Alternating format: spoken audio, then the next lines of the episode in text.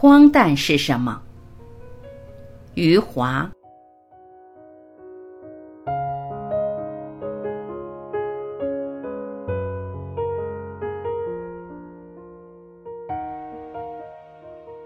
我写过荒诞的小说，但是我不认为自己是一个荒诞派作家，因为我也写过不荒诞的小说。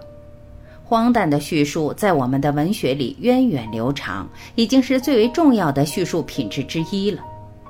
从二十世纪西方文学的传统来看，荒诞的叙述也是因人、因地、因文化而异的。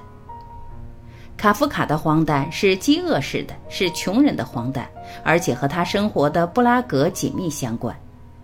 卡夫卡时代的布拉格充满了社会的荒诞性。即使今天的布拉格也仍然如此。有个朋友去参加布拉格的文学节，回来后向我讲述他亲身经历的一件事。文学节主席的手提包被偷了，那个小偷大模大样走进办公室，坐在他的椅子上，当着文学节工作人员的面，逐个拉开抽屉寻找什么，然后拿着手提包走了。傍晚的时候，文学节主席回来后找不到手提包，问工作人员。工作人员说是一个长得什么样的人拿走的，以为那人是他派来取包的。他才知道手提包被偷走了。手提包里是关于文学节的全部材料。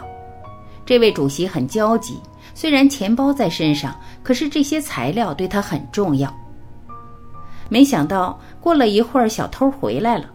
生气地指责文学节主席：“为什么手提包里面没有钱？”文学节主席看到小偷双手空空，问他手提包呢？小偷说扔掉了。文学节主席和几个外国作家、诗人，包括我的朋友，把小偷扭送到警察局。几个警察正在楼上打牌。文学节主席用捷克语与警察说了一通话，然后告诉那几位外国作家、诗人，说是警察要打完牌才下来处理。他们耐心等着，等了很久。一个警察很不情愿地走下楼，先是给小偷做了笔录，做完笔录就把小偷放走了，然后给文学节主席做笔录，再给几位外国作家、诗人做笔录，他们是证人。这时候问题出来了，几位外国作家、诗人不会说捷克语，需要找专门的翻译过来。文学节主席说他可以当翻译，将这几位证人的话从英语翻译成捷克语。警察说不行，因为文学节主席和这几位外国作家、诗人认识，要找一个不认识的翻译过来。文学节主席打了几个电话，终于找到一个翻译。等翻译赶到，把所有证人的笔录做完后，天快亮了。文学节主席带着这几位外国作家、诗人离开警察局时，苦笑着说：“那个小偷正在做美梦呢。”我的朋友讲完后说：“所以那个地方会出卡夫卡，还有马尔克斯的荒诞，那是拉美政治动荡和生活离奇的见证。”今天那里仍然如此。前天晚上，我作品的巴西译者向我讲述了巴西的种种现状。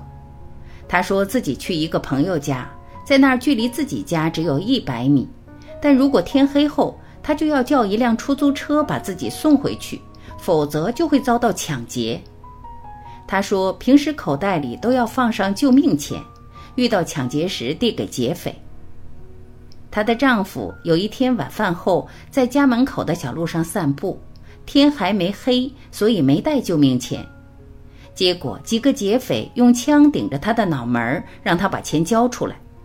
她说没带钱，一个劫匪就用枪狠狠地砸向她的左耳，把她的左耳砸聋了。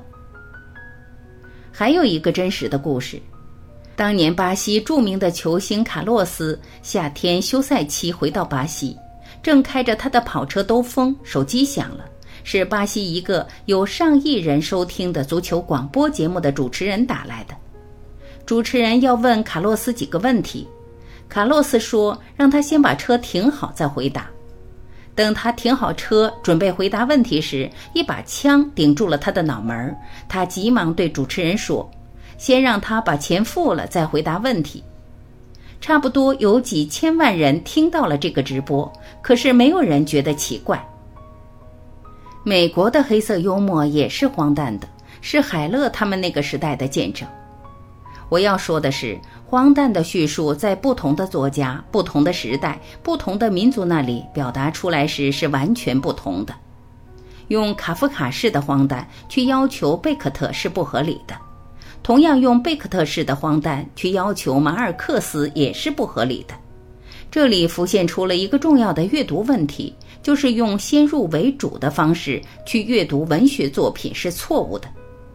伟大的阅读应该是后发制人的，就是怀着一颗空白之心去阅读，在阅读的过程中，内心迅速的丰富饱满起来。因为文学从来都是未完成的。荒诞的叙述品质也是未完成的。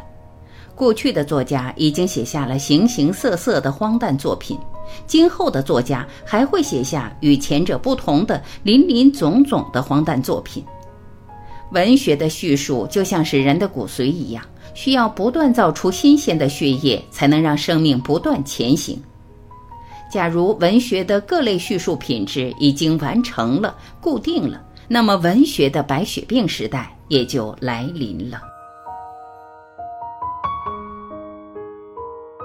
感谢聆听，我是晚琪，今天我们就到这里，明天我等你。